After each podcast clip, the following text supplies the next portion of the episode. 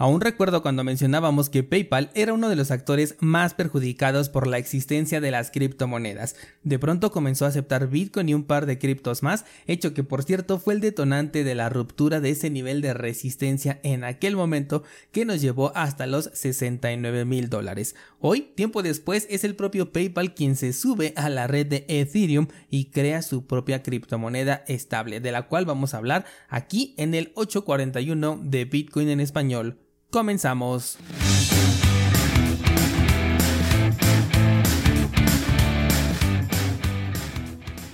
Esta semana en cursosbitcoin.com toca configurar la Signer y comenzar con el armado de este dispositivo. Por si no lo conoces, Signer es un dispositivo que te permite crear semillas de recuperación para Bitcoin y además firmar transacciones de manera offline. Este es un dispositivo bastante interesante y que aporta un montón de seguridad a tus satoshis. Puedes ver este y casi 700 clases más en cursosbitcoin.com que por cierto me siento bien emocionado por esto de casi 700 clases. Esta semana de hecho llegamos a la clase número 693. Aquí en el podcast ya vamos en el episodio 841, más los como 50 que fueron de cápsula informativa, más las sesiones de Clubhouse del año pasado. Definitivamente gracias descentralizados por acompañarme todo este tiempo y por apoyar este contenido porque pues ese apoyo es precisamente el que me ha dado la motivación para seguir creando y generando todo este contenido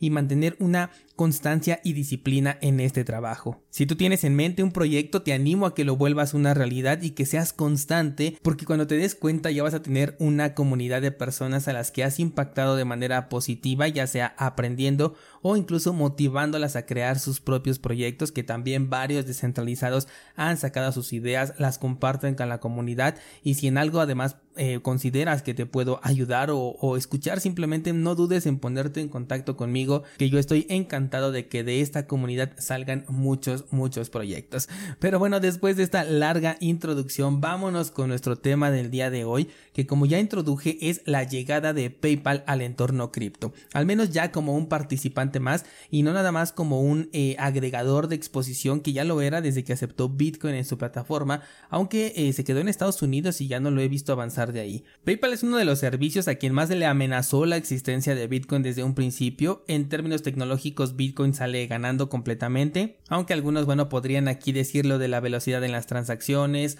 o lo de el número de transacciones que se pueden ejecutar al mismo tiempo, pero bueno, también eso tiene sus pros y sus contras en cada una de las dos redes. Sin embargo, la empresa conoce bastante bien esta ventaja que tiene, por ejemplo, de ser ya muchísimo más conocido y popular y también conoce las debilidades que tiene frente a Bitcoin tan así que no se ha quedado quieta y bueno, primero comenzó a ofrecer una especie de exposición al precio de Bitcoin a través de un servicio interno de compra, venta y transferencia de un saldo digital que está ligado al precio del activo real, o sea, de Bitcoin, pero que no permite interactuar con satoshis reales, o al menos no hasta donde yo me quedé, porque pues no he podido probar esta opción ya que no ha salido de Estados Unidos hasta donde tengo entendido. Y bueno, ahora se convierte en la primer gran empresa en crear su propia criptomoneda ligada al precio del dólar. Esto también es importante porque es ya un pionero. Eh, eso se está poniendo muy interesante porque recordemos lo que pasó, por ejemplo, con Libra de Facebook, que la frenaron prácticamente de inmediato.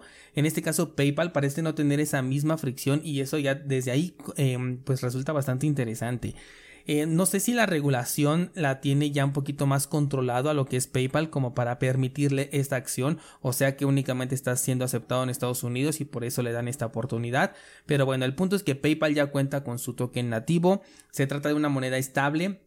respaldada en depósitos en dólares, la cual podrá funcionar dentro de la aplicación para realizar pagos, también se va a poder transferir entre usuarios de la misma plataforma. Estamos hablando, ojo aquí, de un token ERC20, así es, un token de Ethereum es quien está alojando a esta criptomoneda estable. Me imagino que también la poca resistencia a que PayPal tenga su propia criptomoneda es que ya es una empresa consolidada en los pagos internacionales, cuyo mercado pues además ya es bien conocido, nos representa una, eh, un competidor adicional, digamos como lo pudo haber llegado a ser Libra. Además, como dije, de momento solo va a funcionar dentro de los Estados Unidos. Esto significa que estamos hablando de una red controlada de usuarios que la van a poder utilizar. O sea, si es una criptomoneda, corre en Ethereum, pero el nivel de centralización que tienen está a nivel de poder únicamente ofrecerlo a ciertos usuarios de cierto país y de no permitir la interacción con ella fuera de la aplicación de PayPal. No sé si esto en el futuro pueda cambiar,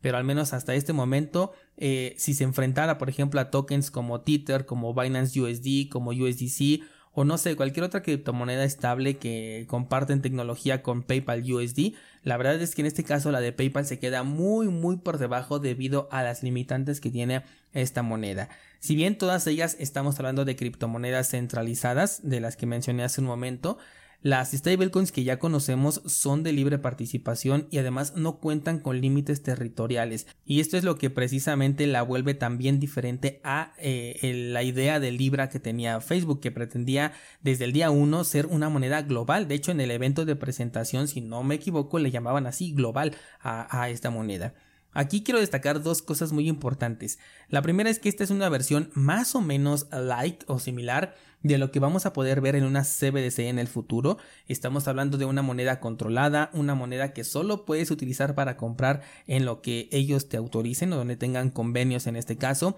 Todo lo que compres va a quedar registrado con tu nombre, sea lo que sea. Si compres un chicle, ahí va a quedar registrado que compraste un chicle y te pueden quitar el acceso o bloquear tus fondos o tu acceso a la plataforma en cualquier momento. Ahora, el hecho de que comiencen a salir las, digamos, estas versiones light de las CBDCs de esta forma, podría comenzar a generar confianza en los usuarios quienes de por sí ya tienen confianza en PayPal, de hecho yo también lo termino usando, y con esta costumbre que ya van generando podrían ofrecer una menor resistencia cuando llegue la verdadera CBDC porque finalmente ya llevan tiempo utilizando algo similar. La otra cosa que quiero destacar es que todavía he visto comentarios sobre que Bitcoin tiene los días contados cuando un gobierno saque su propia criptomoneda, su CBDC, y aunque como descentralizados sabemos perfectamente que decir esto es una completa locura porque no se pueden comparar, de hecho es completamente lo opuesto una cosa de la otra. En este caso la moneda de PayPal podría ser un claro ejemplo del impacto tan, eh, pues no sé si imperceptible que puede llegar a tener